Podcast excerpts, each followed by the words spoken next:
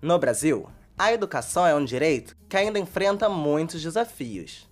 O Estatuto da Criança e do Adolescente determina que o Estado deve assegurar o direito à educação. No entanto, dados do IBGE de 2018 mostram que quase 2 milhões e meio de crianças e jovens de 4 a 17 anos estão fora da escola. Só no estado do Rio de Janeiro, no início deste ano, 20 mil jovens estavam fora da sala de aula por falta de vagas. Na época, o secretário de Educação, Pedro Fernandes, admitiu o problema e não descartou a possibilidade de algumas crianças perderem o ano letivo. É nesse cenário que os projetos sociais atuam, com o objetivo de suprir as ausências do Estado. A cientista social e professora do Colégio de Aplicação da UERJ, Maria Cláudia Reis, destaca a importância de iniciativas como essas. Os projetos sociais, eles têm uma importância muito grande, principalmente aqueles que atuam em favelas, em bairros pobres, em, em periferia, porque eles acabam cumprindo né, esse, esse papel social que de repente seria é, de obrigação do Estado de criar espaços, já que você tem uma escola pública de, de horário parcial, né, o restante do dia, o que, que você faz com essa, com, com essa criança? Ela fica ociosa, ou seja, o Estado não oferece centros de referência, de recreação ou espaços socioeducativos para atender essas crianças, né, enquanto seus familiares e seus responsáveis estão trabalhando.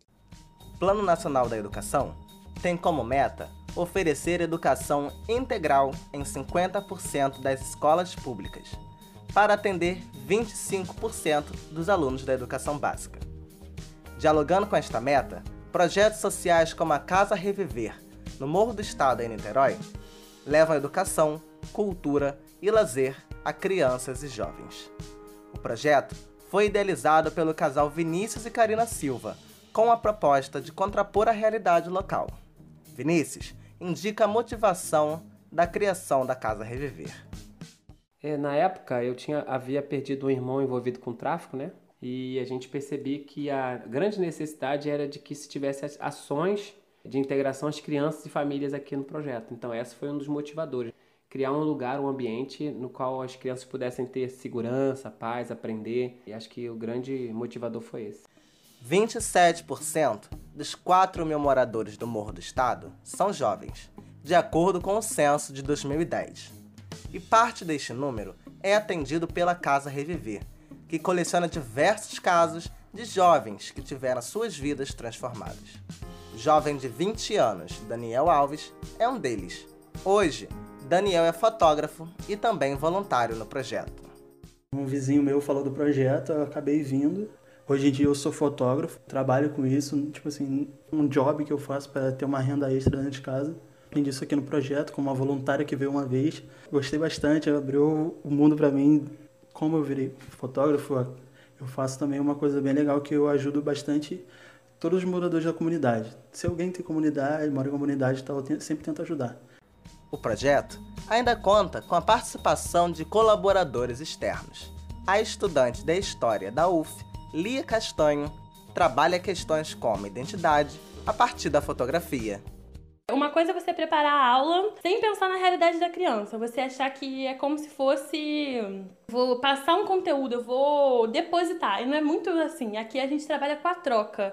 É a partir das necessidades que vão aparecendo na, ao longo da aula. Às vezes, às vezes a aula troca por uma brincadeira, porque, sei lá, aquilo, aquilo dali pedagogicamente, naquele dia, para aquela turma foi melhor, para se acalmar, para trabalhar, por exemplo, sei lá, a pedagogia do abraço, o carinho, o respeito, os valores que são muito fortes, que a gente tenta passar o tempo todo aqui.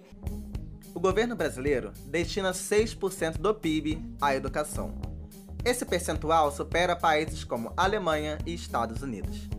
Entretanto, o país figura entre as últimas posições dos rankings mundiais de educação da Unesco e da Organização para a Cooperação e Desenvolvimento Econômico, a OCDE. Falhas de gestão pública são algumas das possíveis causas desse mau rendimento.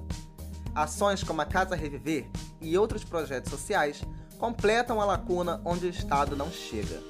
E ainda mostram que a educação e cultura são instrumentos importantes de transformação social.